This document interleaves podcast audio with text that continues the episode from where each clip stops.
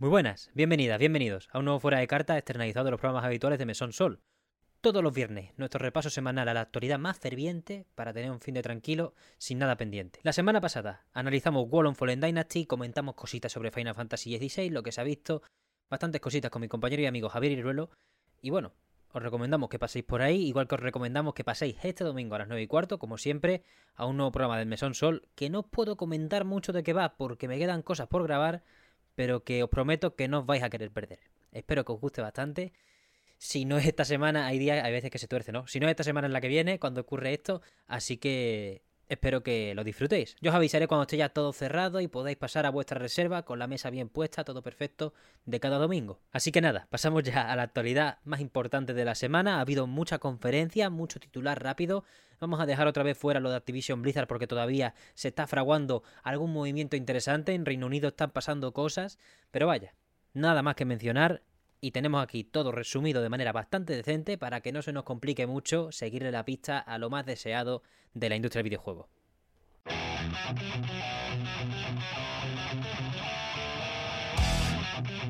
Fuera de cartas, tenemos en primer lugar las conferencias del mítico jueves de esta semana. Level 5 Vision fue a las 12 del mediodía este 9 de marzo y nos presentó mucho más de Decapolis, mucho más de Fantasy Life AI, que iba a incluir cooperativo online. Profesor Layton en el nuevo mundo a vapor es el nombre oficial de la entrega en español. Se ha dicho que lo van a localizar a muchos idiomas, igual que los dos juegos que mencioné anteriormente, el remaster de Megaton Musashi y un nuevo Inazuma Eleven, Victory Road, que se anunció en esta conferencia y no tiene fechas ni nada, simplemente la intención de sacar estos juegos a nivel mundial en 2023 y 2024 con diferencias de fechas entre regiones probablemente, ha dicho el CEO de la compañía. Además de eso, un esfuerzo en la localización que nos recuerda a la Level 5 más fuerte. También hubo este jueves un direct de Super Mario Bros. Dos puntos, la película. Se presentó el tráiler final que ya podéis ver y se confirman las fechas definitivas. He estado mirando distintas regiones y en España creo que es el 5 de abril y en Latinoamérica, según el país, el 5 o el 6 de abril. Creo que todos estamos más o menos en eso, así que supongo que lo veremos todo el 7, el 6 de abril. Por último, este jueves tuvimos a las 11 y media de la noche un Capcom Spotlight que nos presentó Ghost Trick, Detective Fantasma, que confirma fecha y muchas mejoras en el apartado visual y la música. Nos vemos el 30 de junio para ver si esas mejoras son realmente palpables y se trata de un remaster o simplemente es un poquito más port de la cuenta. Monster Hunter Rise Sunbreak llega a PlayStation 4, 5 y ambas Xbox el 28 de abril. Habrá beta abierta de Exoprimal del 17 al 19 de este mes y confirma que será obviamente un juego como servicio, además de que saldrá el 14 de julio en todas las plataformas excepto Switch y en Game Pass. Por último, por último en esta conferencia tuvimos la demo de Resident Evil 4 Remake, que ya está disponible, Chainsaw Demo se llama, no tiene límite de tiempo, así que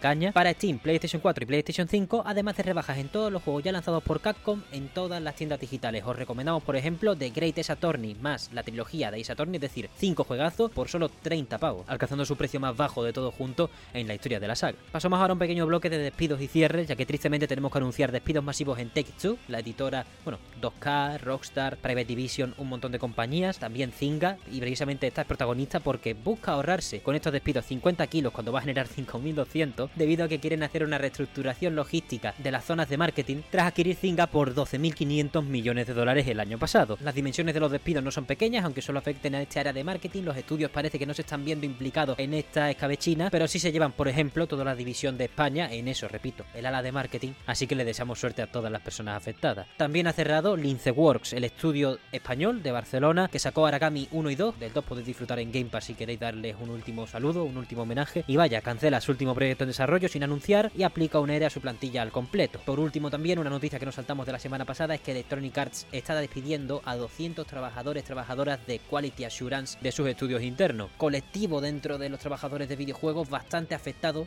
siempre muy mal representado, por lo que es de los que más sindicatos está haciendo aflorar ahora en Estados Unidos. A todas las personas implicadas en estas tres noticias les deseamos una pronta vuelta a la industria si es que esa es su intención o simplemente que encuentren trabajo lo antes posible, al fin y al cabo. Ojalá tengamos en el futuro más herramientas, más recursos para hacer de los espacios de trabajo lugares más seguros que aprecien pues el esfuerzo de todas las personas al cargo de gigantescos desarrollos en estas empresas tan grandes como Electronic Arts y Take-Two que despiden sin miramiento. Por último, en cuanto a titulares destacados tenemos la Playdate, la consola esta que funciona con una manivela para controlarla, tiene pocas tiradas? Pues bueno, para sus futuras tiradas subirá el precio de 179 a 199 euros y anuncia además la abertura de una tienda digital para poder comprar los juegos por separado y quizá meter nuevos poco a poco e ir dándole más difusión a todos los proyectos de este pequeño nicho que seguro que necesitan toda la publicidad posible para disfrutarlo por su pequeña base de usuarios. A día de hoy ha vendido poco más de 20.000 consolas, porque al final esa es la intención, se producen prácticamente bajo demanda. Pasamos ahora a fechas, lanzamientos, anuncios de la semana. La banda sonora de Hi-Fi Rush, el mejor juego del año hasta el momento, y puede que el mejor cuando se acabe, ya está disponible en Spotify y todas las redes de música bajo demanda. Aquí la estamos escuchando mientras grabamos este fuera de carta y probablemente la escuchemos mientras grabamos el programa de esta semana. El 14 de marzo sale Bernal Edge, un juego cuyo planteamiento me ha gustado bastante de vista porque no lo hemos podido jugar todavía, pero que le damos este sitio en el mesón. El 16 de marzo sale la novena temporada de Sea of Thieves y el 17, el viernes, tenemos WWE 2K23, la portada John Cena y Bayonetta Origins Cerezan de los Demons. Está habiendo muy buenas sensaciones respecto al avance y tenéis una demo ya disponible con progresión sincronizada, por lo que lo que juguéis en esta demo lo podéis llevar al juego final que cubriremos, suponemos, pues la semana siguiente, ya que no lo tenemos, no tenemos copia anticipada ni mucho menos. El 20 de marzo, aunque no sea la semana que viene, sino el lunes de dentro de dos semanas, pues tenemos el documental de Sea of Thieves Voyage of a Lifetime, que lo anunciaron a la vez que la novena temporada del juego en la conferencia del quinto aniversario del mismo. Se enseñará material inédito tanto de después del lanzamiento como del progreso, largo, largo progreso que ha tenido este juego hasta convertirse en uno de los fenómenos tanto de Xbox como de Game Pass, uno de los juegos más jugados al final de todo lo que ha lanzado Xbox desde la adquisición de Rare. Así que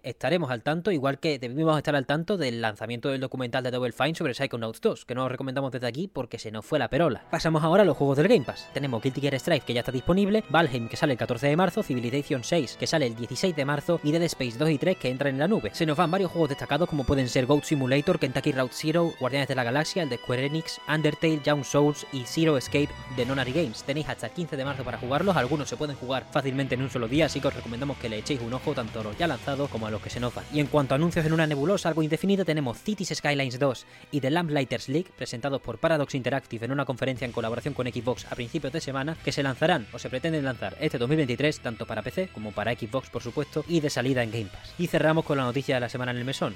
Podría haber sido un poco bloque de Xbox este último tercio en el que hemos estado hablando de Sea of Thieves, Game Pass y la conferencia de Paradox con Xbox, porque la noticia de la semana en el mesón es que Starfield ya tiene fecha. Se ha atrasado la intención de llevarlo a primavera de 2023 se ha visto frustrada. Imaginamos primero por el calendario súper abultado de lanzamientos que tenemos. Recordad que el 12 de mayo tenemos Tears of the Kingdom, el 2 de junio tenemos Street Fighter 6 y el 22 de junio, aunque ya no es primavera, pero justo el día después del solsticio, tenemos Final Fantasy XVI. También está Redfall y un montón de juegos, pero vaya, se va de primavera y se va al 6 de septiembre de este mismo año. Parece que la fecha es algo más definitiva que las demás porque nos han prometido enseñar mucho detalle del juego el 11 de junio con un Starfield Direct, algo parecido a lo que nos presentaron con el Xbox Developer Direct del 25 de enero, pero esta vez solo centrado en el juego de Bethesda, el primer universo original de los creadores de Skyrim en 25 años, así que estaremos atentos sobre todo porque esta conferencia, este Starfield Direct coincide y será justo después del Xbox and Bethesda Game Showcase de este año, la propuesta anual de Xbox durante la semana del E3 que confirma su presencia en los intervalos habituales, primera segunda semana de junio, así que simplemente estaremos atentos y esperemos que Starfield salga lo mejor posible que puede salir un juego tan gigantesco, ya como siempre los mundos abiertos siempre traerán bugs y cosas, pero seguro que son experiencias de loco. Vamos, no estoy descubriendo, no voy a descubrir yo Bethesda, ¿eh? Básicamente. Pues hasta aquí, el fuera de carta esta semana. Muchísimas gracias por escucharlo, muchísimas gracias por estar al tanto de estas actualizaciones sobre la actualidad que hacemos todas las semanas y nada.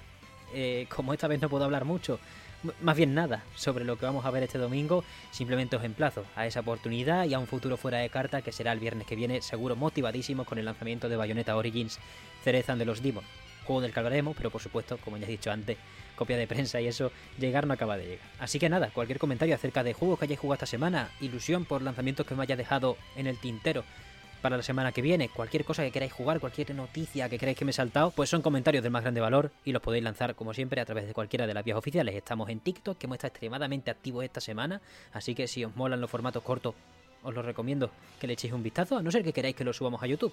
Os lo pregunto. Básicamente, si queréis, nos lo decís en los comentarios. También estamos en Twitter, en Instagram, en los comentarios de ebooks estamos al toque. Pues eso, los comentarios de YouTube, lo que queráis. Os estaremos atendiendo en todas las líneas, ya que da gusto poder hablar con personas con las que compartimos pasiones desde el respeto y el disfrute de, de tantos buenos juegos que salen y que van saliendo, ¿eh? Aunque esta semana no tenga tantos lanzamientos, estamos viviendo una época bastante bollante de cositas. Y nada más, nos vemos en el próximo programa canónico de Mesón Sol y en una nueva entrega de Fuera de Carta el viernes que viene. Recordad, pues, sobre la hora que estamos poniendo últimamente. Muchísimas gracias por todo. Una vez más, y nos vemos este domingo.